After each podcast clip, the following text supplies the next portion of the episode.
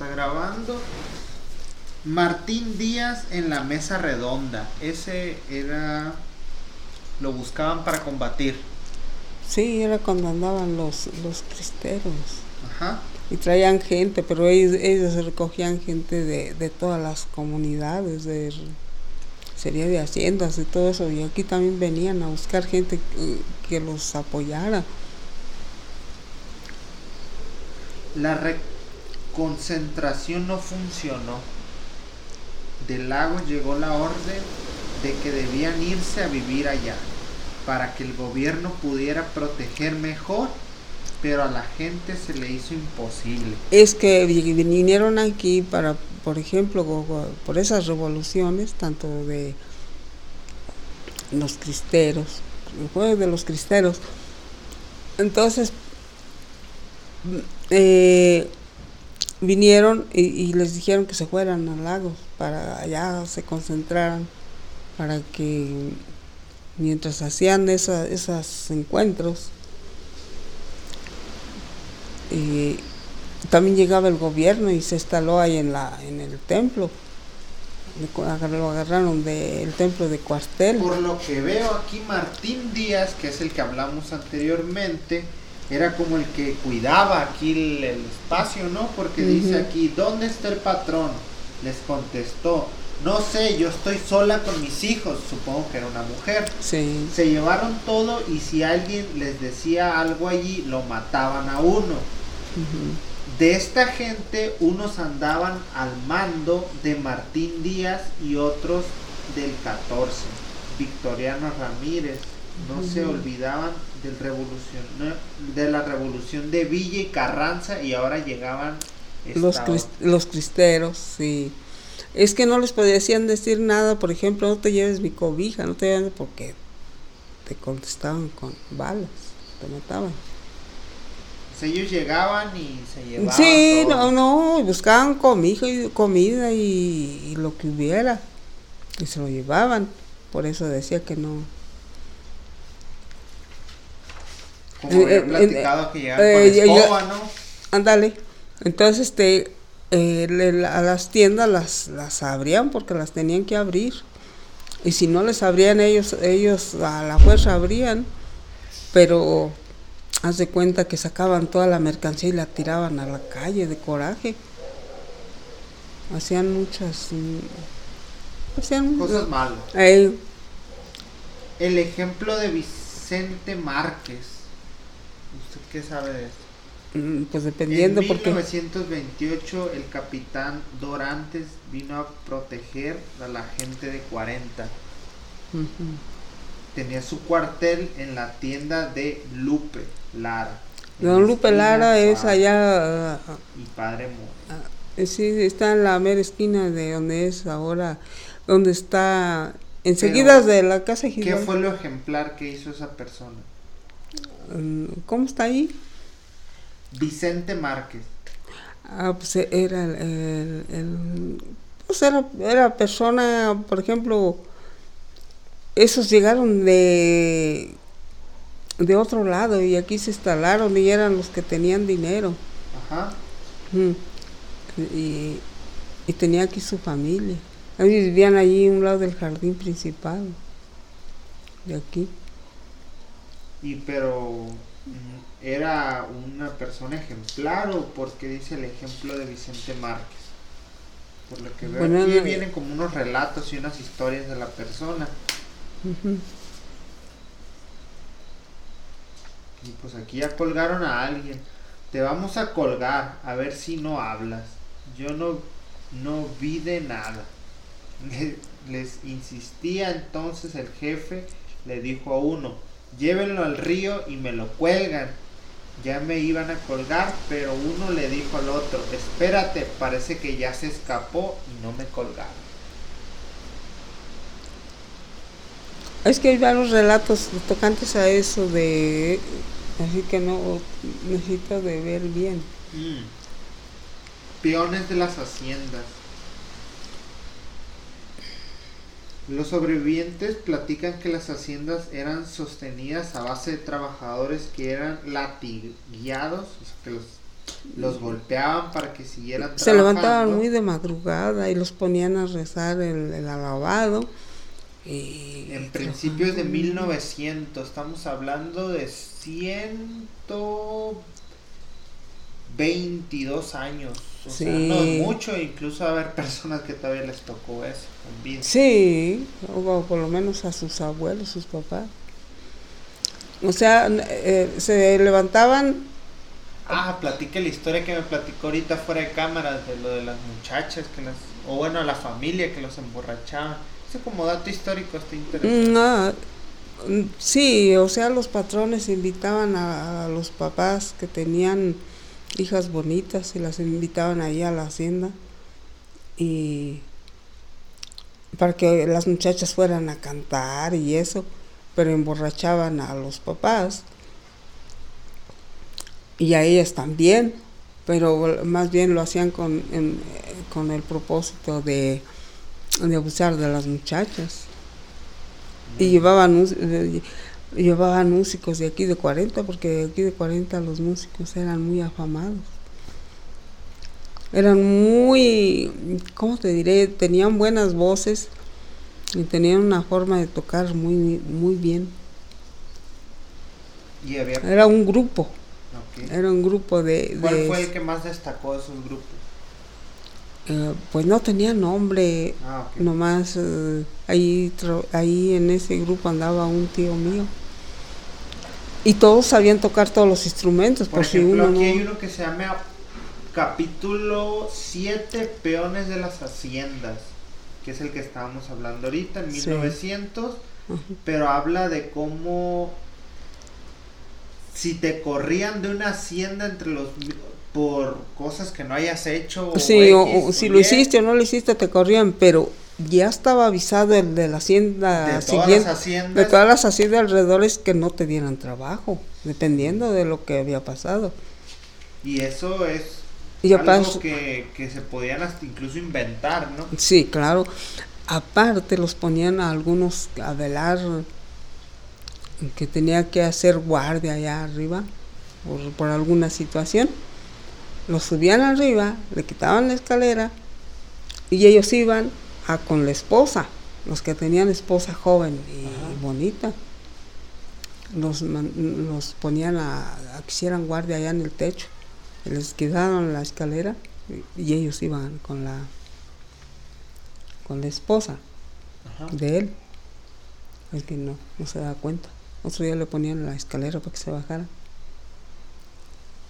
O sea, había muchas cosas de esas. Mucho abuso. Mucho abuso, pero los alrededores. ¿Y, las no mujeres no podían decir nada? No, pues no, no, no. No, pues ellos no decían nada, pues eran los patrones. Tenían que aguantarse.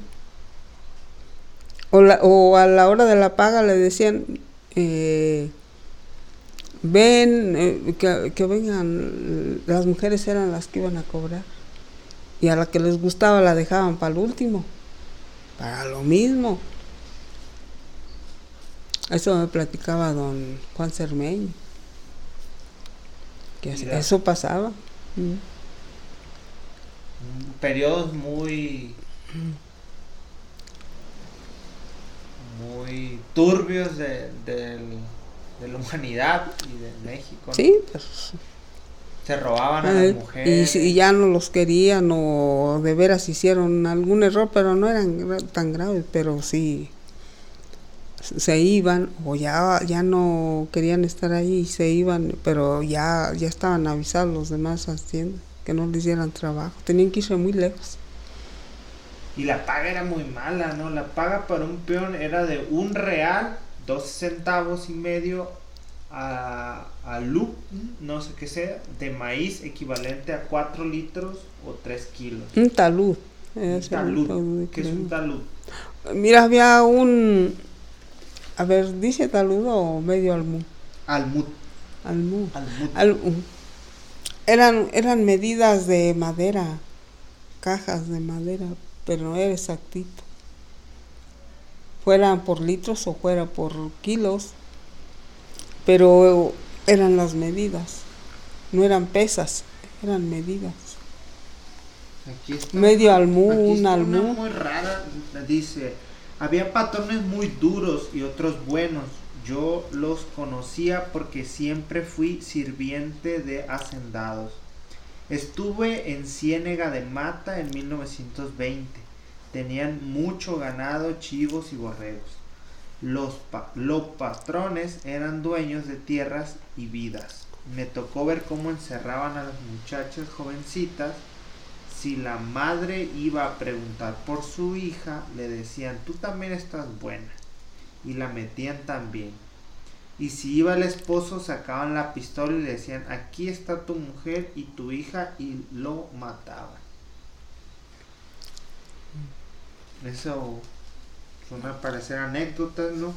Parecen anécdotas, pero sí sucedía. No, no, o sea, son anécdotas porque ocurría. Sí. ¿Qué más de, de esos recuerdas, de ese tipo de cosas? Lo Un que yo sigo leyendo aquí. Mm, necesito ver este es que ya es una historia tan grande que había muchas eh, varias historias parecidas unas de un modo y otras de otro pero era casi lo mismo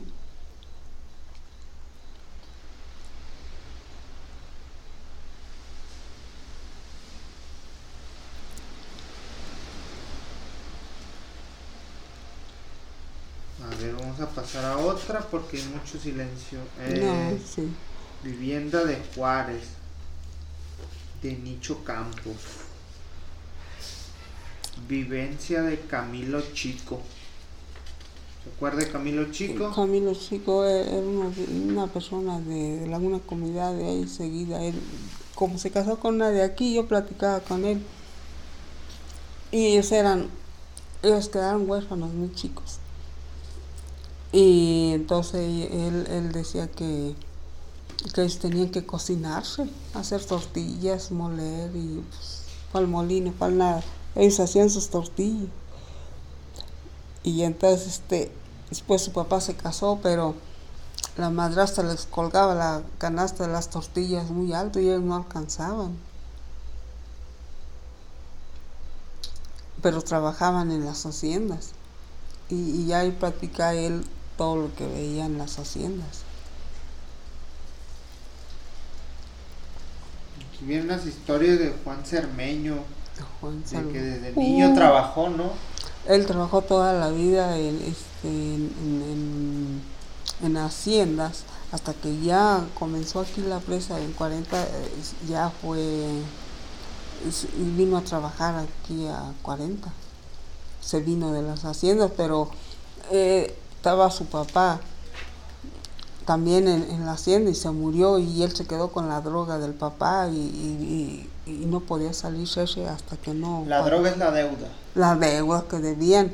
Dice, es una deuda que nunca salía uno, porque Aquí ahí justamente estoy aquí leyendo, debe la ser- gente siempre estaba endrogada siempre en la tienda del patrón. Sí, aquí debes esto, debes esto, otro, y y luego decían, pero si yo nunca saqué esto, o si yo nunca pedí esto, pero siempre tenían deudas, pagaban y no y no alcanzaban a pagar. Bueno, hay, cuando sigue la cosecha, saque la otra cosecha, acabas de pagar, pero no podías salirte tampoco. hasta que no pagaras. Y si se moría el, el papá, la- él heredaban al, al hijo el- el- la deuda. Y hasta que ya comenzó aquí la presa, se vino para acá. Pero duró, ¿sabes cuántos años también para pagar esa deuda que debía el papá, que nunca pudo salir? Y era huérfano. Entonces él se acomodía en, en las casas, iba acarreándoles agua muy temprano o leña para que le dieran un taco, porque era huérfano. Y no nomás era él, eran varios.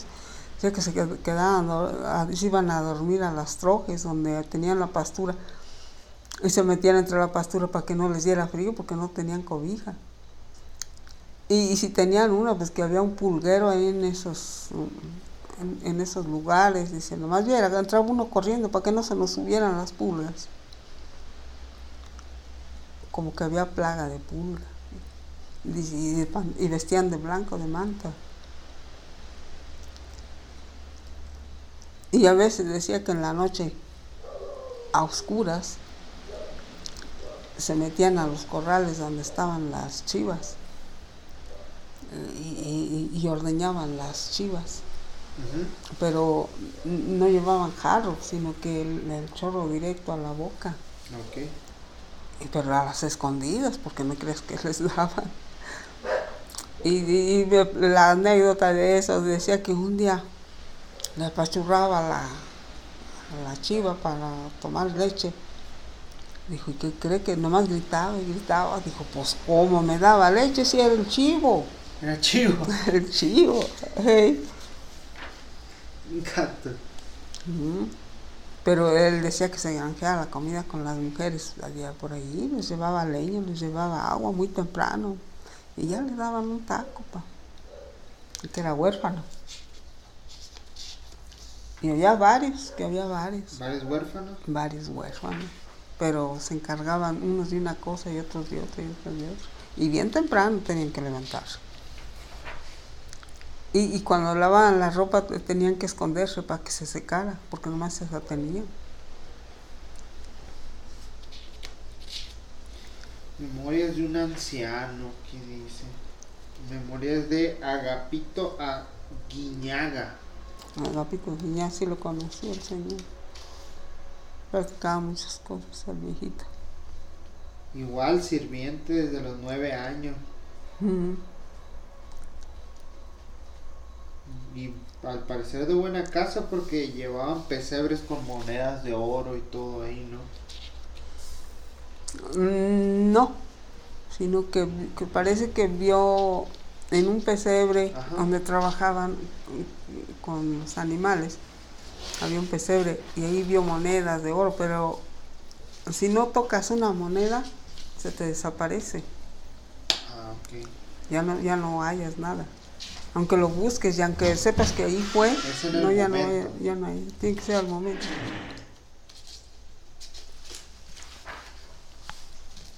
Pues habría que con más tiempo checar todo esto, la leyenda negra. ¿Qué dice la leyenda? Por coincidencia, cuando se fueron los sobrinos y del padre Ramiro Díaz de Ramón Díaz, es Ramón Díaz. Ese fue el que, el primer, fue, fue en el, se me dice que fue el primer cura que llegó, que lo, que mandaron. Todos eran sacerdotes y fue el cura. Creo que en 1920. En mayo de 1920, creo.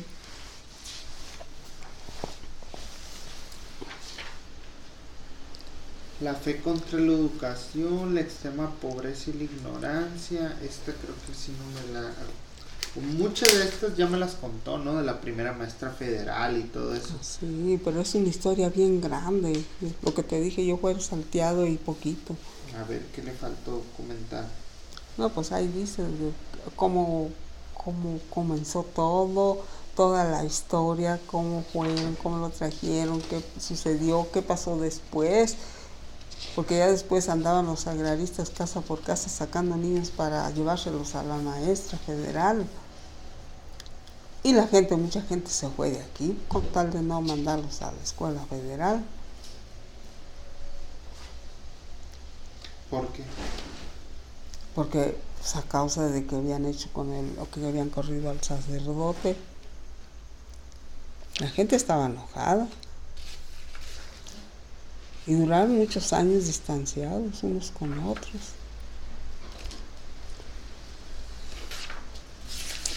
A ver.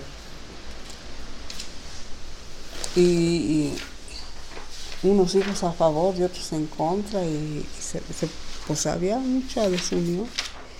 Les llamaban las guerritas de 40.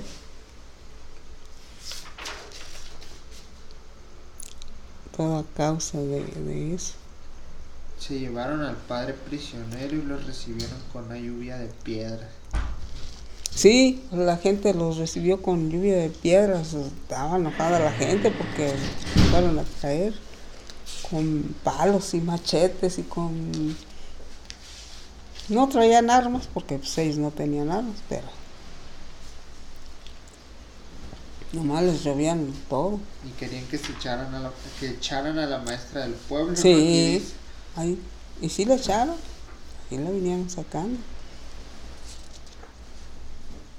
Hasta echaron cohetes de gusto. porque se la lleva. Cárdenas y yo, dice.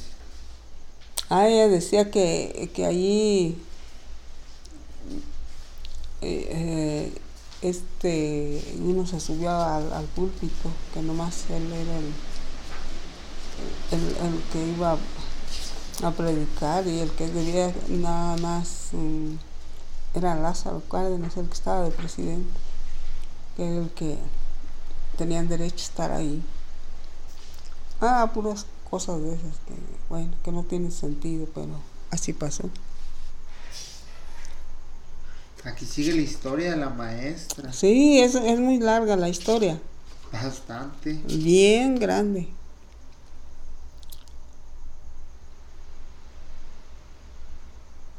La hora de la liberación. Supongo que del padre. Donde venía el padre Zavala, algo así. Mm, Dicen que todos pagaron.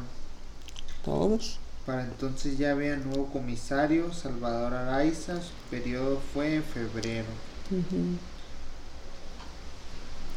Sí, aquí hay diferentes historias. Sí, es que son resúmenes que él puso ahí. El nahualismo, mira aquí viene el nahualismo. Sí, Este era un poquito lo que había, me, lo que me, me había contado. Mm.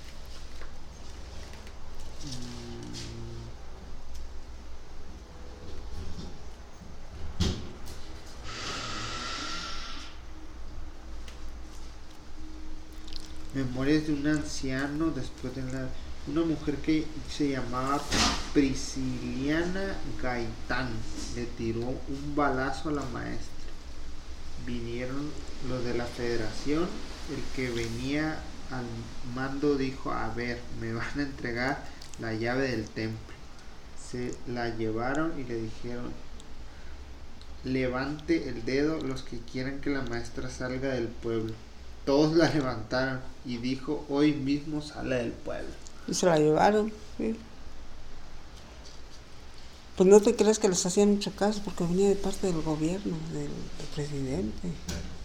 También aquí viene, era mucho la pobreza del nahualismo, que parecía un- una sal que había caído para todos y comenzaron a irse del pueblo con todo y familia. Sí, porque ya se distanciaron unos con otros, familia, hasta de la misma familia, porque unos estaban a favor y otros en contra. Y entonces ya, eh, eh, en las haciendas no les daban trabajo, en ninguna parte les daban trabajo, nomás por saber que eran de aquí. Nadie los quería. La gente que se fue de aquí se fueron a otras ciudades lejos, donde no los conocieron para poder sobrevivir. Sonaban tres maldiciones. La primera en 1886, la segunda en 1908 y la tercera en 1936. Sí, o sea, por lo que habían hecho, que había una maldición aquí en el, en el pueblo, pero el, el sacerdote que dijo uno de ellos, ahí, ahí dice él que no. El padre muy disgustado se fue del pueblo y a ejercer su misterio en León. Y al cruzar Ese el río lanzó su maldición. Ey, era el, el fraile del refugio ¿Dónde quedó Sánchez. 40? Ey, que no, que la maldición era de que habían de preguntar dónde quedó 40. Pero resulta de que no, son nomás son como que alguien dijo eso, pero había el, el, el último sacerdote que se fue dijo que no, que él nunca maldijo este lugar, que, que si había gente canija, pero también había gente buena, que lo ayudó mucho. Y dijo, yo nunca maldije. Y todavía me lo, hace poquito me lo preguntaron, uno que estaba estudiando para sacerdote, dijo, quiero que me confirme esto. Dije, no. No, porque se confesó, cuando vino aquí, como que volvió al pueblo, eh, quiso volver a este pueblo donde lo habían echado a los años. Y una mujer fue y se confesó, por ahí tal nombre de esa persona. Y me platicaba ella, me platicó personalmente. Me dijo, fui y me confesé. Y le dije, padre, yo traté muy mal a mi tío, porque ese tío fue el que ayudó también a que usted se fuera. Y yo le tenía coraje. Iba a almorzar y le aventaba las tortillas y, lo traté mal. Y él le dijo, no, tú no tenías por qué hacer eso. O sea, no te correspondía. Eh, y luego dijo, padre, pues usted perdona a este pueblo que lo trató mal. Dijo, no. Eh, eh, dijo, ¿por qué hay esa maldición? Dijo, no, yo nunca maldije 40, jamás. Porque así como había gente mala, también había gente muy buena que me ayudó. Y nomás vine como, como a recordar, no sé, a los años.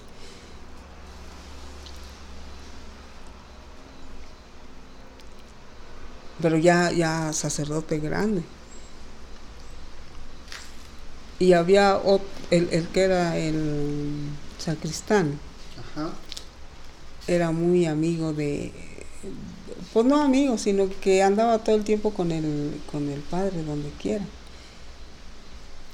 Y, y él tenía una hermana, y la hermana, él dice que, que él notaba que él le caía bien a su hermana del padre, pero que él nunca se atrevió a, a decirle nada, porque dijo, yo era gente pobre, yo iba al cerro a traer puyo, a hacer mis escobetas y cómo me iba a comparar, ¿no? Yo sentía que le caía bien a la hermana, pero no, yo no, nunca me animé. Y ese, y ese, entonces vino él y vino y trajo a su hermana. Y entonces dice, mire, cuando vinieron, yo fui a saludarlos. Y dije, ¿qué cree? Ya no me conocieron. O sea, ya no sabían ni quién eran. Dijo, ni se los quise decir tampoco. Yo me le dije, padre, ¿cómo está la hermana? ¿Cómo está? ¿Cómo le ha ido esto? No, pues bien, pero dice, bien claro sentí que ya no, ya no me conocieron. Pues a los años, después de que pasaron, si fue en el 36, vino como en los 80, pues ya no se conocían. 50 años. Eh, ya no sé, dijo, yo no les quise recordar, no quise recordarle ni a ella.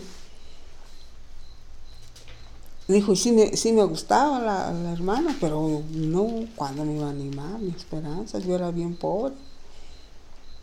Y ni se casó tampoco.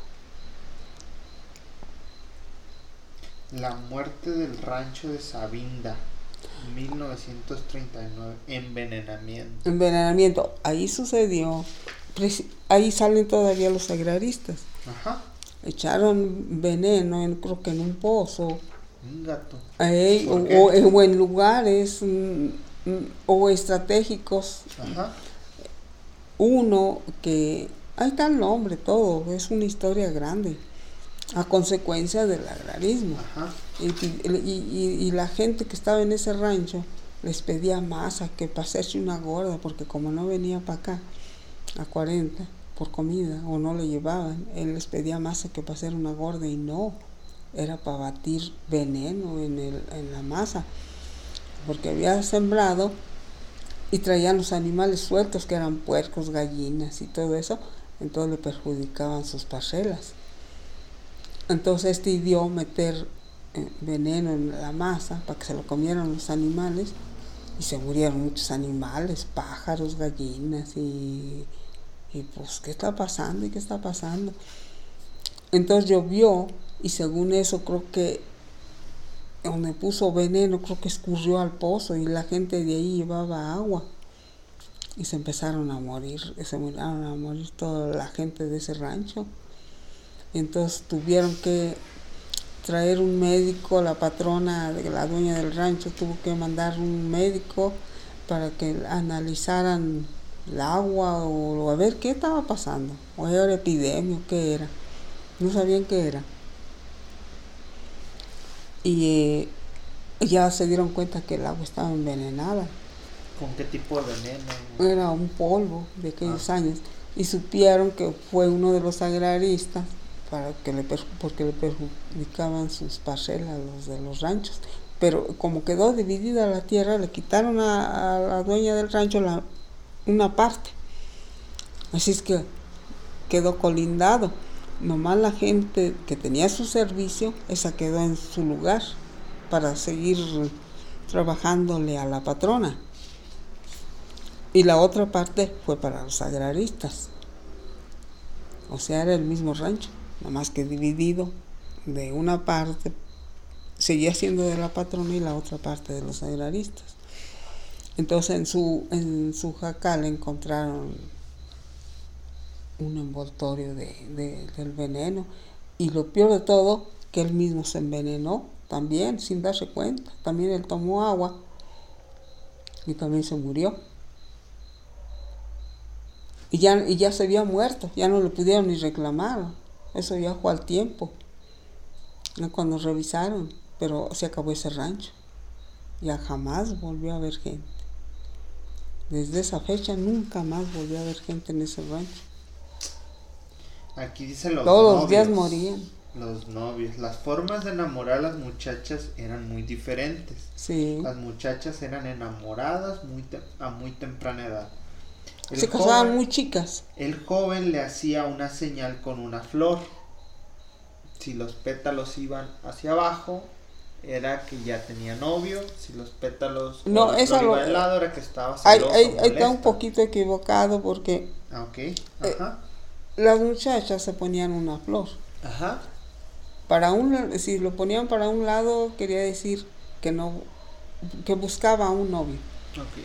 Lo ponían del otro, de, otro modo, de, otro, de, otra, forma, eh, decía ya tengo. Ok. Algo así. Ajá. Y aquí viene porque no se hablaba un, paliacate. Ándale. Ajá. ¿Ese cómo era? Eh, era un paño rojo. Ajá. Un paño rojo. Y ya no se le acercaban. No. O sea, nunca, nunca les hablaban personalmente. Sí, mi suegro. A pesar de ser tan machistas esas costumbres. No, es que eran otras épocas. Si mi suegro. Respetaban, o sea, no respetaban ni respetaban. No se atrevían, no se atrevían. extraño. Todo era de lejos. Si mi suegro decía que, que, que, que le gustaba a una muchacha y no se animaba y no se animaba, el día que se animó de plano, la, la muchacha se le inspiró, pero Dice que le dio mucha vergüenza y mejor corrió y descalzo. Y le daba risa.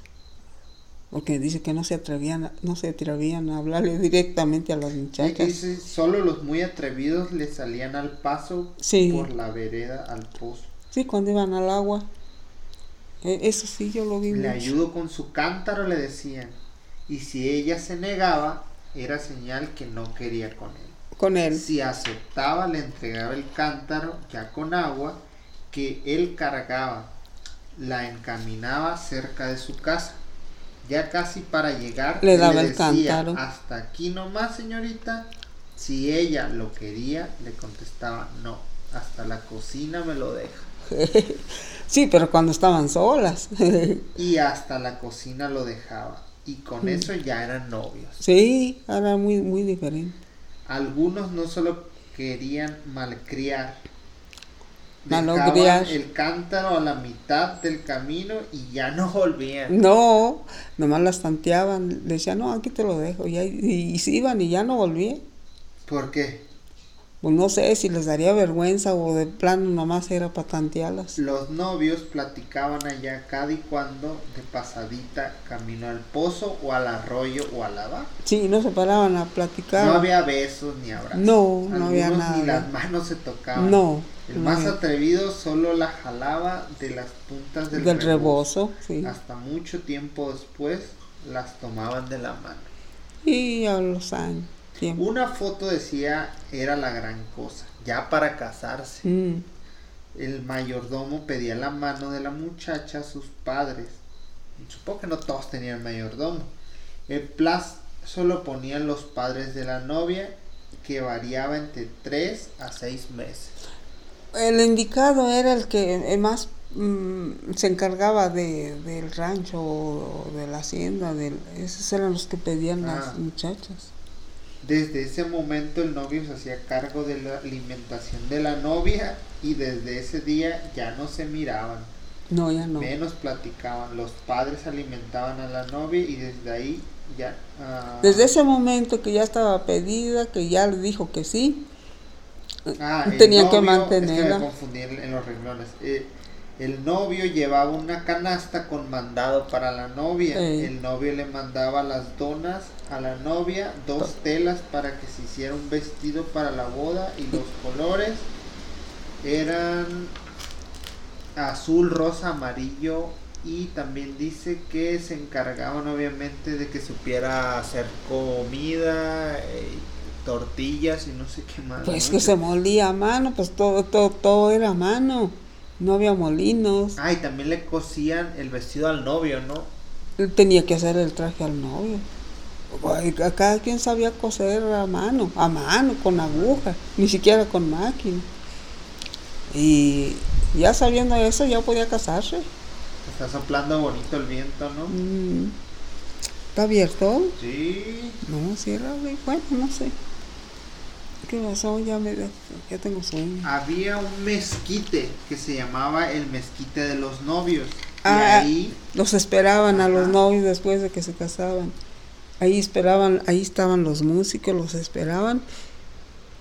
Y los invitados del rancho. Ahí estaban, todos, todas las haciendas tenían un mezquite de los novios. ok. Y ahí esperaban a los novios de, de, de la, pues, de la Aquí familia. 41. No, no. en- en- no, aquí no, en, en las, en las haciendas, en los ranchos, sí. Ahí esperaban a los novios, porque todos se venían a casar aquí. Entonces, este, ahí los padrinos llegaban con unos canastas. Llevaban cigarros, dulces, galletas, eh, mm, mandado. Los dulces los repartían a los niños, los cigarros a los hombres grandes. eh, no era, era para toda la gente que estaba ahí. Era, era, eso era lo que daba la- los padrinos de los novios.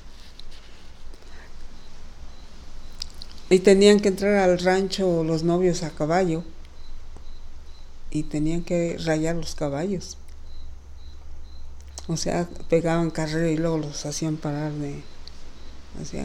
como sí, que y aquí viene todo, todo el proceso desde el casamiento, de Sí. lo los cigarros que comenta, Sí. los ocho días en los que se lo llevaban a su casa los padrinos. Ah, ah, se llevaban, los padrinos se llevaban a la novia ocho días. A los ocho días la entregaban y le hacían una. La aconsejaban, dice la- él- le daban consejos mm, de matrimonio, de comida, de todo. Ajá. Y la recibían con música. Pero eran ocho días. Después bajaron a tres días. Los padrinos se llevaban la novia a su casa tres días. A los tres días iban y la entregaban al novio. No era de que se casaban y ya se iban, no. Eran ocho días. Y ya después bajaron a tres días. Yo llegué a ver eso aquí. Y al último ya, ya no se usó eso. Ya te casaste, pues ya vete con él. Sí, Y o sea, también- cambió todo. Aquí viene también eh, todo el proceso de la cuarentena cuando iban a nacer los hijos. Doña Pánfila, creo que se llamaba. Él, una que era la que se dedicaba a eso. Todo era. Ella era la, la de aquí. Sí, la que asistía a la señora. Y se cuidaban muy bien. Vivencias co- contadas por la familia Muñoz López. ¿Quiénes eran ellos? Esa era la, la suegra de mi hermano, Nacho. Y, y su hermano. El día del veneno. Ah. Ellos vivieron ese, ese Ah, drama. ellos. Ellos me contaron todo el ¿Quién se murió? sus tíos, se murieron sus tíos, o sea, se quedó el rancho solo. Y los pocos que quedaron tuvieron que salirse de allá y se vinieron aquí a 40. En Sabinda la muerte, en 40 la vida. Sí. Algunos nomás dieron un rodeo y regresaron al rancho por otro camino. Los soldados les decían, salgan, el agua está envenenada. Sí, estaba envenenada el agua. Y los tuvieron que sacar a fuerzas porque no querían salirse. ¿Por qué? Porque venían por el agua. Mm, mm, no, pues es que nomás ese pozo había. Entonces tuvieron que sacarlos a fuerzas porque si no se iban a morir todos. Pero había, había gente que se iban por un, por un camino y nomás daban la vuelta y se volvían a meter al rancho. No querían salirse de allí. Dejaron sus animales, muchos animales se murieron. Decía que a veces había dos, tres en el mismo día y ya ni uno ni otros iban al velorio de uno ni de otro porque todos tenían muerto. y los perros nomás aullando. La mancha de 40, después de todo lo sucedido, fue una sí, mancha para eh, Sí, de cuando fueron por ese sacerdote allá a la hacienda se quedó eso, no te digo que no les daban trabajo en ningún lado, ni en lagos, ni ninguna hacienda, ningún rancho ocupaban. ¿Creyeron que... los envenenaron o por qué fue? No, eh, porque trajeron al sacerdote de... Ah. Eh. No, eso no, es, eh, el, el, envenenamiento fue años después, tres años después creo. ¿En qué año tiene ahí? ¿El 38? Y, y eso sucedió en el 36.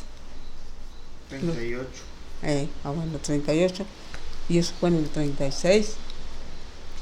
Entonces había mucha pobreza, mucha pobreza, gente muy, muy Aquí viene una, descalza. Incluso una pelea de, bueno, un combate con pistolas, lucha de gigantes, David Barrientos. Ah, mm, eran personas muy grandes, muy altas, muy altas y, y, eran muy, ¿cómo te diré? Como muy machos y se pelearon ahí en la carretera. Y ahí tiene quien, quién ganó. Ni uno ni otro ganó. Algo es lo que me platicó lo de la carretera y la aventura de la carretera se llama. Y cómo se alineó con, con, el tema de la presa y cuando conocimos el dinero, dice fue cuando, ellos mismos dicen, fue cuando conocieron dinero en mano, porque no, no había trabajo. Te digo que todo era, te doy maíz, dame frijol, o te doy eh, trueque. Te doy leche y tú dame esto, y así, así vivían, porque no, no había dinero. Aquí vienen muchos versos. Ah, son los versos de la carretera. ¿Alguno que le guste en particular? No, pues es que es toda la historia de la carretera, mira. Ajá. Mira, ahorita te digo. No es tan largo, son muchos. Son cuatro páginas de puros versos. No, no, no, no, no, no son tantas. Dos, tres. Y acá empiezan cuatro. No, no, allá no empiezan, son esos. Es como iniciaron la, la carretera. Aquí está la presa del 40. Con la carretera mm. llegaron los accidentes. Sí, todos también, ya fue todo.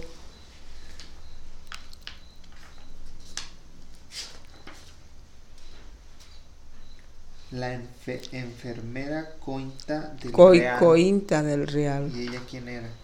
Era la que, la que estaba al pendiente de que si alguien se accidentaba o se enfermaba, ella los curaba. Y aquí vienen los nombres de Era del, creo que del ejército ella. Muy buena médica. Y salvó algunas vidas, tanto del pueblo como de, allá. ¿Aún había leopardos? Sí, decía que, que andaba uno eh, persiguiendo un burro, había mucho burro. Ajá. Y ya lo traía en o sea, comérselo. Un mito, Juan Cermeño, vertedor de, de la presa tiene 200 metros de ancho. Lineal, sí. Ese tiene de ancho. ¿Por qué es un mito? No, porque decían que, que ahí habían enterrado niños que se habían perdido en lagos y que ahí los enterraron. Creo que nomás como mito quedó. Sí, pero no comprobado.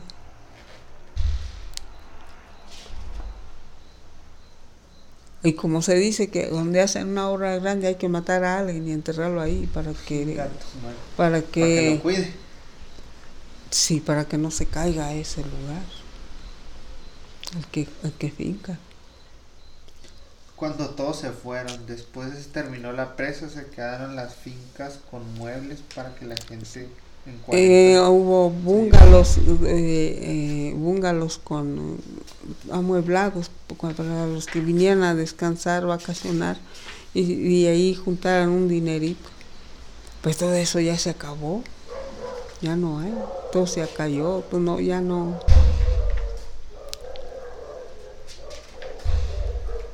Los perros, qué típico. Ya casi se acaba, ¿eh? Sí, pero no es una parte. El hecho misterioso la víspera de la fiesta y no, y hay muchos.